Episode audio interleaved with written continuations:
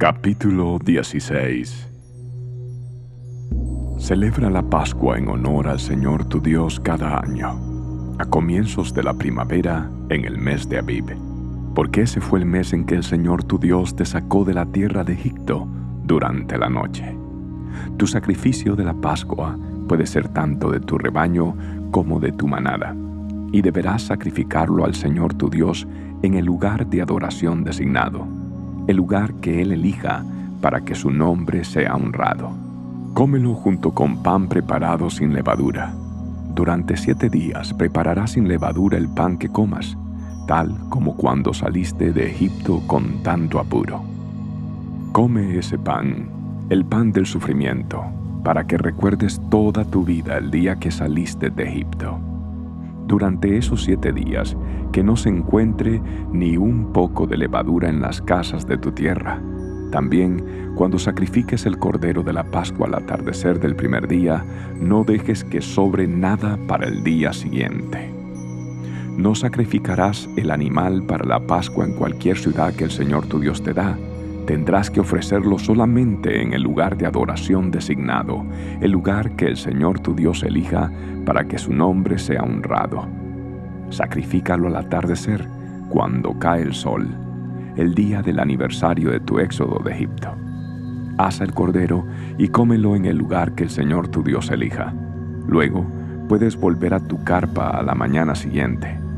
Durante los seis días siguientes no comerás pan preparado con levadura, el séptimo día también proclámalo santo en honor al Señor tu Dios, y ese día nadie hará ninguna clase de trabajo. Cuenta siete semanas a partir del momento en que comiences a cortar el grano al inicio de la cosecha.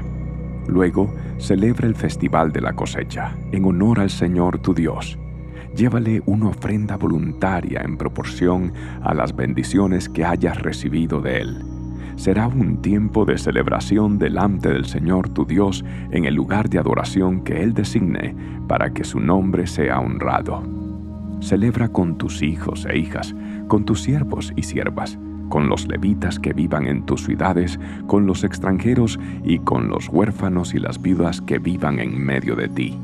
Recuerda que tú también una vez fuiste esclavo en Egipto Así que asegúrate de obedecer todos estos decretos. Celebra el Festival de las Enramadas durante siete días, al finalizar la temporada de la cosecha, después de trillar el grano y prensar las uvas.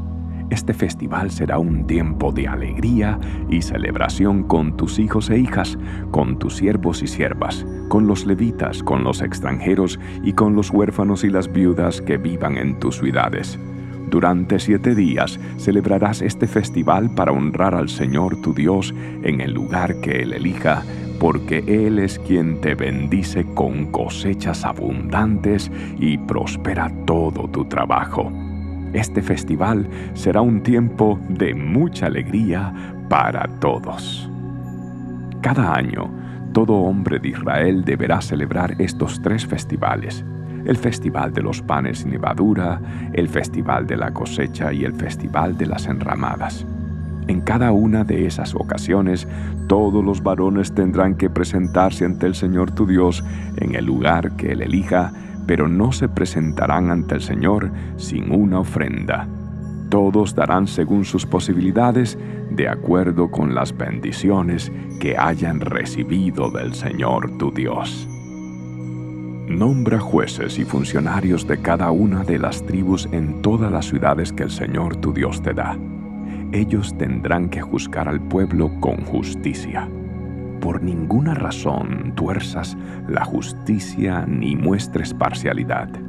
Jamás aceptes un soborno, porque el soborno nubla los ojos del sabio y corrompe las decisiones de los íntegros que siempre triunfe la justicia verdadera, para que puedas vivir y poseer la tierra que el Señor tu Dios te da.